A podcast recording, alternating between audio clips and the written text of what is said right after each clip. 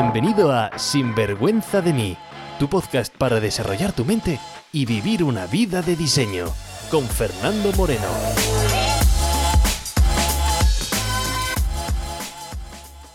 Hola y bienvenidos a un nuevo episodio de Sinvergüenza de mí, el podcast para tu crecimiento y desarrollo personal. Mi nombre es Fernando Moreno y me dedico a ayudar a gente como tú a sacar ese potencial que sabemos que tenemos pero que nos cuesta mostrar y así poder vivir una vida sin vergüenza, una vida como realmente queremos vivirla. Para ello te enseño cómo entender tu mentalidad, te enseño a que te autoconozcas, a automotivarte, a autoliderarte y darte esas herramientas para que puedas ser tú el dueño de tu propia mentalidad y no un mero esclavo. Eso lo hago a través del libro de Sinvergüenza de mí, que ya sabes, no es una novela, es un manual de autoexploración, autoconocimiento, con teoría, con ejercicios que puedes adquirir en Amazon. Pero si lo que quieres es una total inmersión, para ello tienes el curso de Reprograma tu mente en 30 días. Tienes toda la información en sinvergüenzademí.com. Hoy, el episodio de esta semana, vamos a hablar sobre haters. Esa palabra inglesa, esa, esa palabra que significa literalmente odiadores. Así que hoy vamos a hablar sobre los odiadores y cómo lidiar con esas opiniones.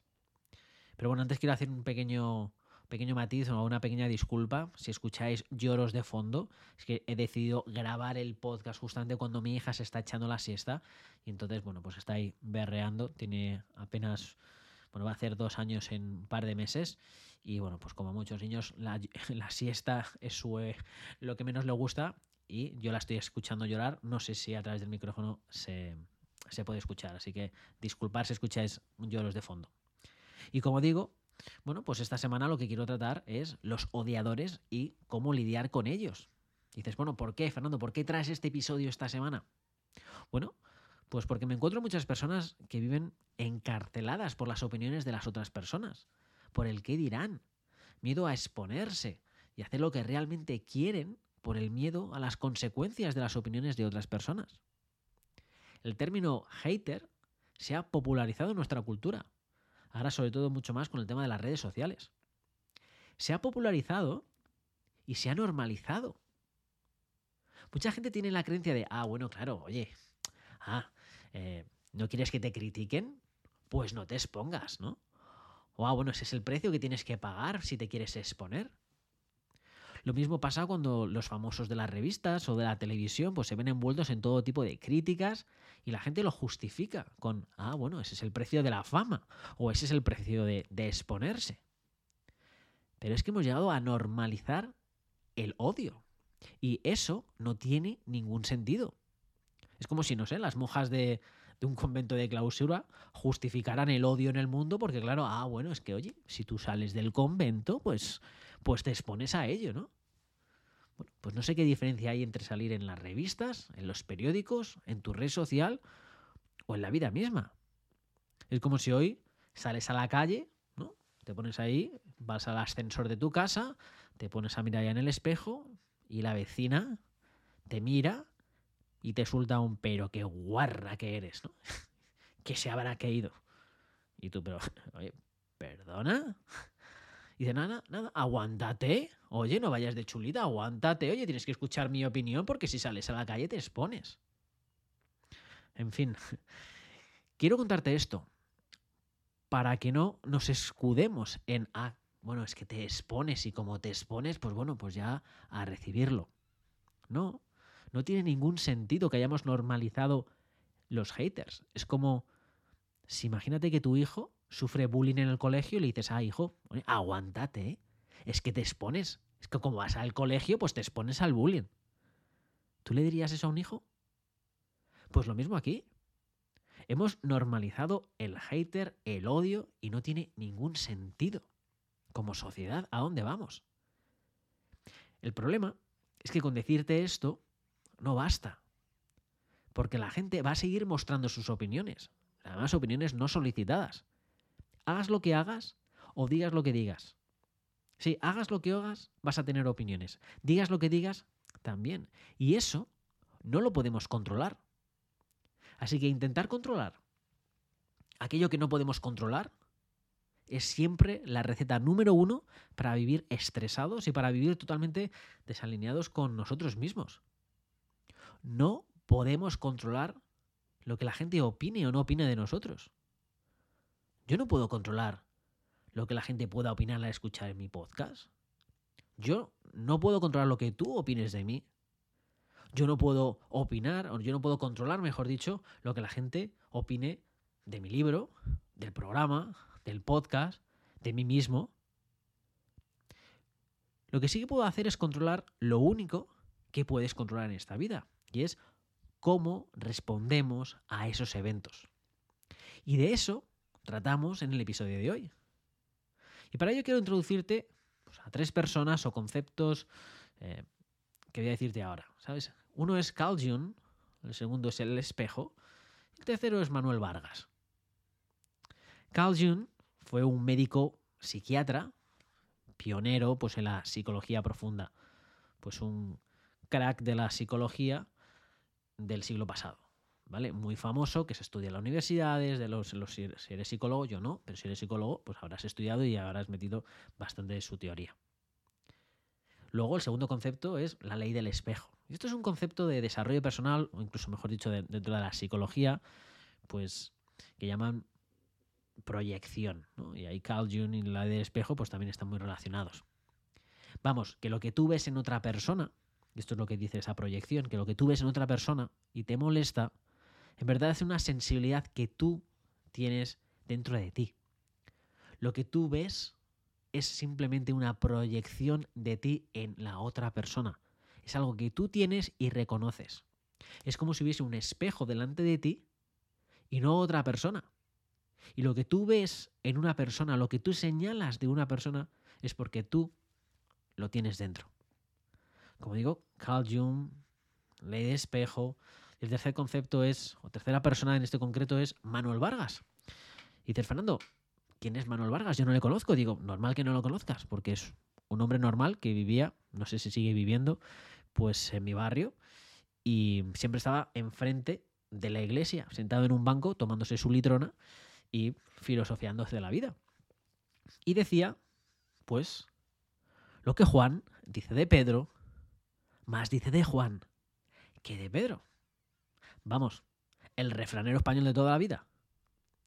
Y ese refranero lo que te dice es exactamente el trabajo de Carl Jung. Y es que no podemos opinar sobre algo, sino que nos vemos reflejados en eso. Y mira, si es la primera vez que lo escuchas, o a lo mejor no es la primera vez que lo escuchas, pero voy a darte un ejemplo para que lo veas aún más claro. Si tú escuchas el podcast aquí de Sinvergüenza de mí, Tú sabes que suelo decir en todos los episodios que ofrezco una sesión de coaching gratis a aquellas personas que se compran el libro de Sinvergüenza de mí y deciden, ¿sabes qué? Quiero dejar una review del libro, una opinión del libro en Amazon. Pues por ese gesto, por querer invertir en ti y por querer dejar esa review, yo digo, ¿sabes qué? Pues yo hago también mi gesto y hago una sesión gratuita contigo. Esa review que tú vas a escribir o esa review que digo que la gente escriba, tú puedes poner lo que realmente te dé la gana del libro. Es más, puedes decir, Fernando, es que el libro no sirve ni para matar moscas. Es que el libro no sirve ni para asar chorizos en una barbacoa. Vamos, que puedes decir lo que realmente tú sientes del libro. Porque a mí no me importa en absoluto. Entonces aquí es cuando puedes decir, a ver, Fernando, espérate, ¿de qué vas? ¿Vas de guay? ¿Vas de, de qué estás yendo? ¿no? ¿Cómo que vas a decir que, ¿Cómo vas a decir que te da igual lo que hablemos de tu libro? Pues efectivamente, me da igual lo que hablemos del libro. ¿Por qué? Porque nunca estás hablando de mi libro, estás hablando de ti. Y te lo explico de una manera muy clara. ¿Cómo es posible que dos personas lean un mismo libro y uno diga, wow, este libro me ha abierto los ojos, este libro es genial, este libro me ha transformado la vida, este libro deberemos tenerlo en la mesilla de noche, este libro me ha hecho reflexionar, este libro... Y otra persona diga, este libro no vale ni para matar moscas eh, en verano. ¿Cómo es posible que siendo el mismo libro se tengan dos opiniones tan diferentes? ¿Cómo es posible que tú mismo haya cosas que en el pasado hicieras algo que te parecería genial, maravilloso, que te gustaba. Y con el paso del tiempo, esa misma cosa lo ves como una pérdida de tiempo. es la misma cosa. ¿Por qué cambia? ¿Por qué las opiniones son diferentes? Pues bueno, como quizás te decían, no sé si te acuerdas en el colegio, ¿no? Las clases de matemáticas. Bueno, pues si despejamos el denominador común, ¿con qué nos quedamos? Con lo que cambia es el observador. Es decir, quien da la opinión es lo que está cambiando. Por lo tanto, nunca estamos dando una opinión sobre otra persona, sobre un objeto. Sino cuando estamos dando la opinión, estamos dando nuestra experiencia, nos estamos reflejando nosotros en esa persona, en ese objeto. Es decir, estamos hablando de nosotros. Y esto es súper importante que no lo olvidemos nunca. Que nunca olvides que nunca hablan de ti, sino de su interpretación que ellos tienen. Pero tú no eres la interpretación. Yo, por ejemplo, no soy la interpretación que tú tienes de mí.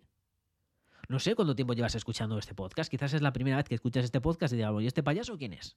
Quizás llevas escuchando algunos más episodios y digas, bueno, pues este payaso a veces dice cosas que tienen sentido. A lo mejor llevas escuchando desde el principio y dices, joder, pues oye, pues algunas cosas me están ayudando bastante. Bueno, pues la opinión que tú tengas puede ser, muy, te voy a garantizar que es muy diferente a la opinión que mi mujer tiene de mí. Si tú puedes preguntar a mi mujer quién soy y te va a dar una opinión muy diferente si le preguntas a mis padres o si le preguntas a mis amigos de la infancia o si le preguntas a mis clientes actuales o si le preguntas a mis clientes de, no sé, de hace unos años cuando empecé mi carrera. Todos te van a decir una cosa diferente. Entonces, ¿quién soy yo realmente ante tantas opiniones? Bueno, pues todas esas opiniones son ciertas para esas personas. Pero a la vez, yo no soy nada de eso. Y bueno, quizás te esté rayando con esta charla.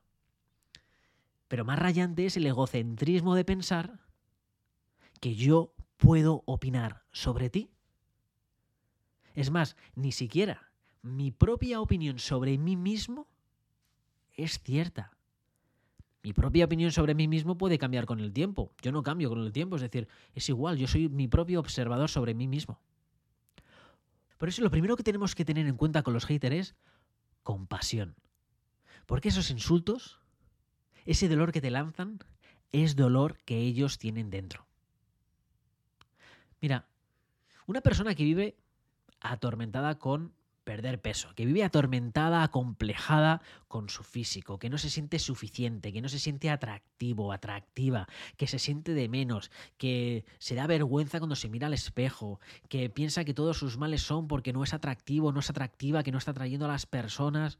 Bueno, pues no te puede extrañar que son muchos de ellos los que están detrás de todos esos haters sobre peso o sobre cómo está físicamente otra persona y los que opinen físicamente de otra persona.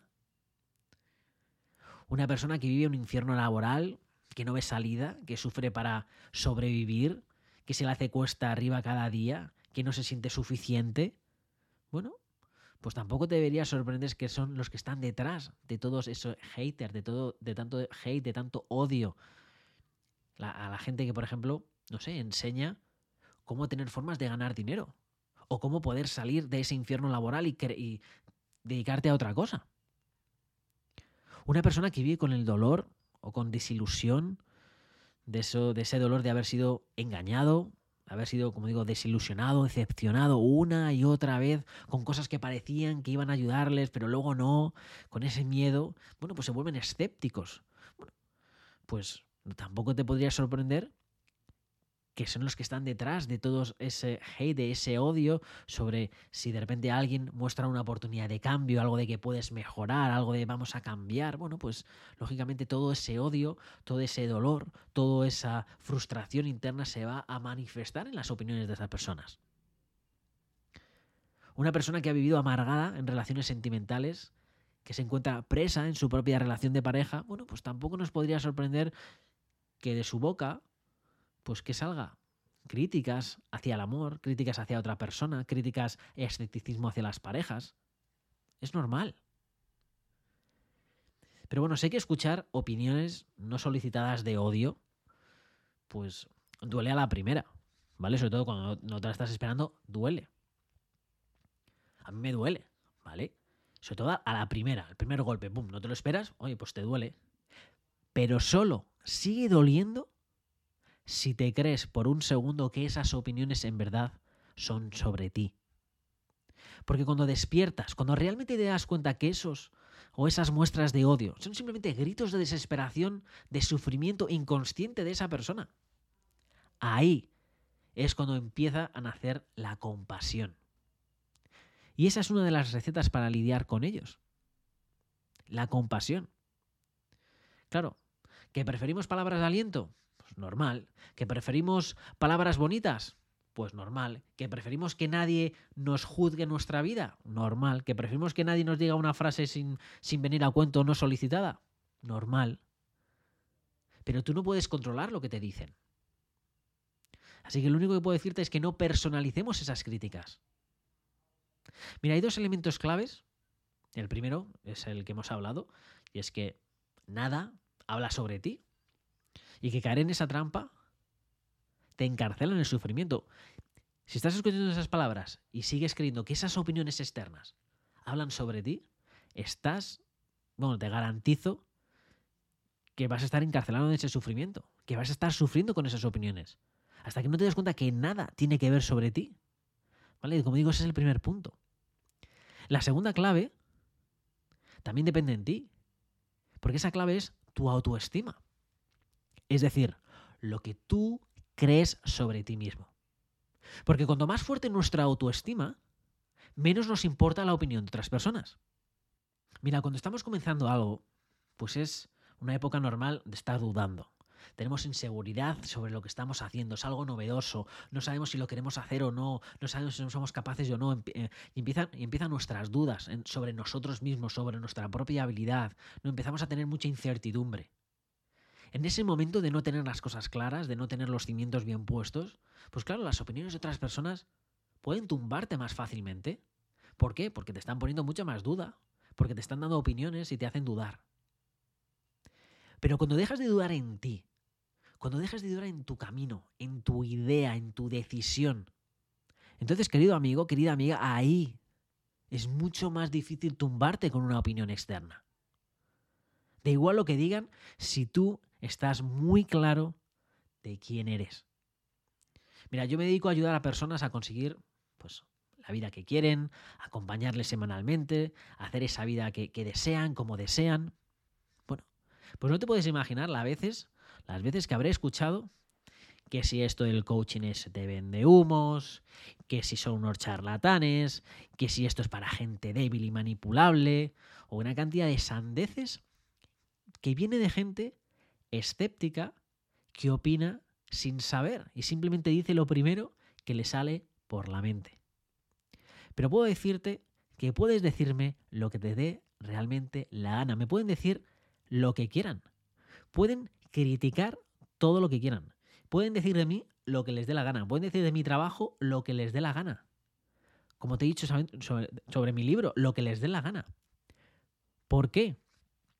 Bueno, pues por varias cosas. Uno es porque soy consciente de nada de lo que me dicen es sobre mí.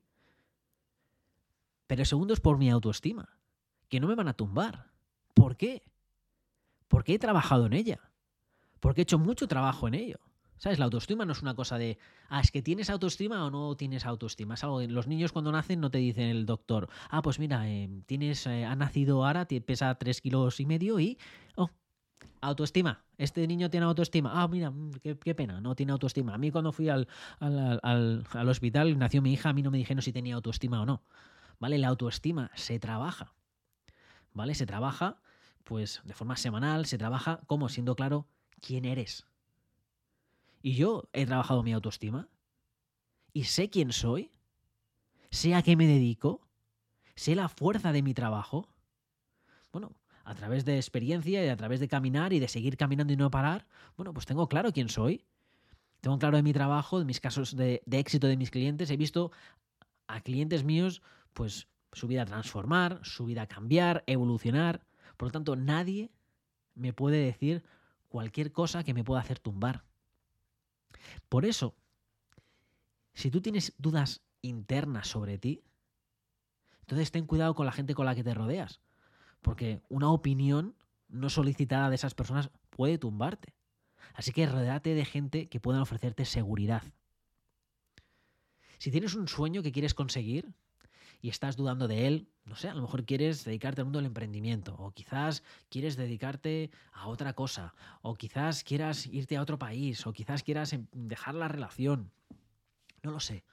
Pero si tú dudas de tu decisión, si tú dudas de tu habilidad, no se lo comentes a otras personas que estén cerca de ti, aunque tú las quieras. ¿Por qué? Porque tu pareja, tus padres, tus amigos, oye, pueden darte alas o pueden quitártelas muy fácilmente. Por eso, ten cuidado con quien compartes esas opiniones, más que nada porque en esos momentos de incertidumbre es cuando más débil estás. Por lo tanto, esas opiniones pueden tumbarte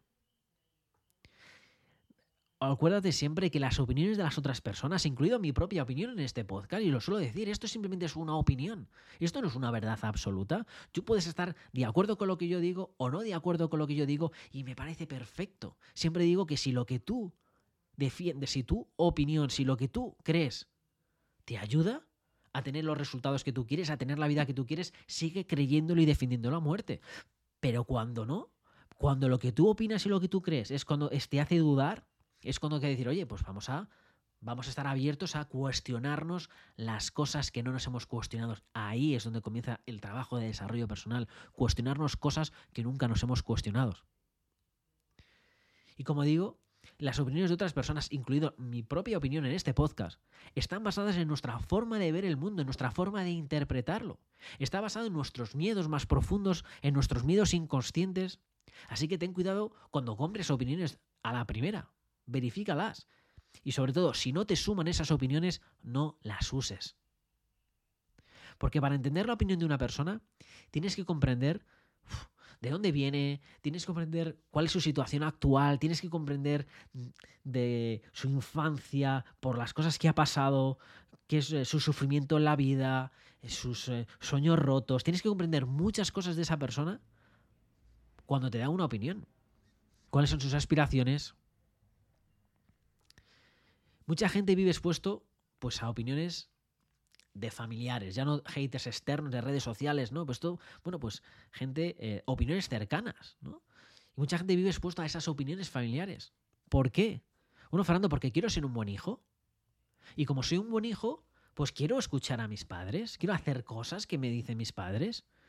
Y dejas que la aprobación o no de tus seres queridos, de tus amigos, de tus padres, dicten tu vida. ¿Qué vida quieres vivir? ¿Quieres vivir tu vida o quieres ser simplemente una expansión de la vida de tus familiares o de tus amigos? Y mira, te digo esto porque recibo pues mensajes de gente que me cuentan que cómo estudiaron algo porque sus padres les dijo, oye, esto es lo que tienes que hacer, esto tiene salidas, tú tienes que dedicarte a esto porque yo me dediqué a esto, tu abuelo a esto y tú tienes que dedicarte a esto. ¿no? Entonces lo tienen que hacer y ahora pues se han dado cuenta, oye, que eso no me llena, eso es lo que yo no quiero realmente y, quiero expresarme yo mismo y quiero cambiarlo, pero oye, es que no quiero desilusionar a mis padres. Y no estoy hablando gente de 20 años, estoy hablando gente incluso 30 y pico, 40 y pico, 50 y pico años.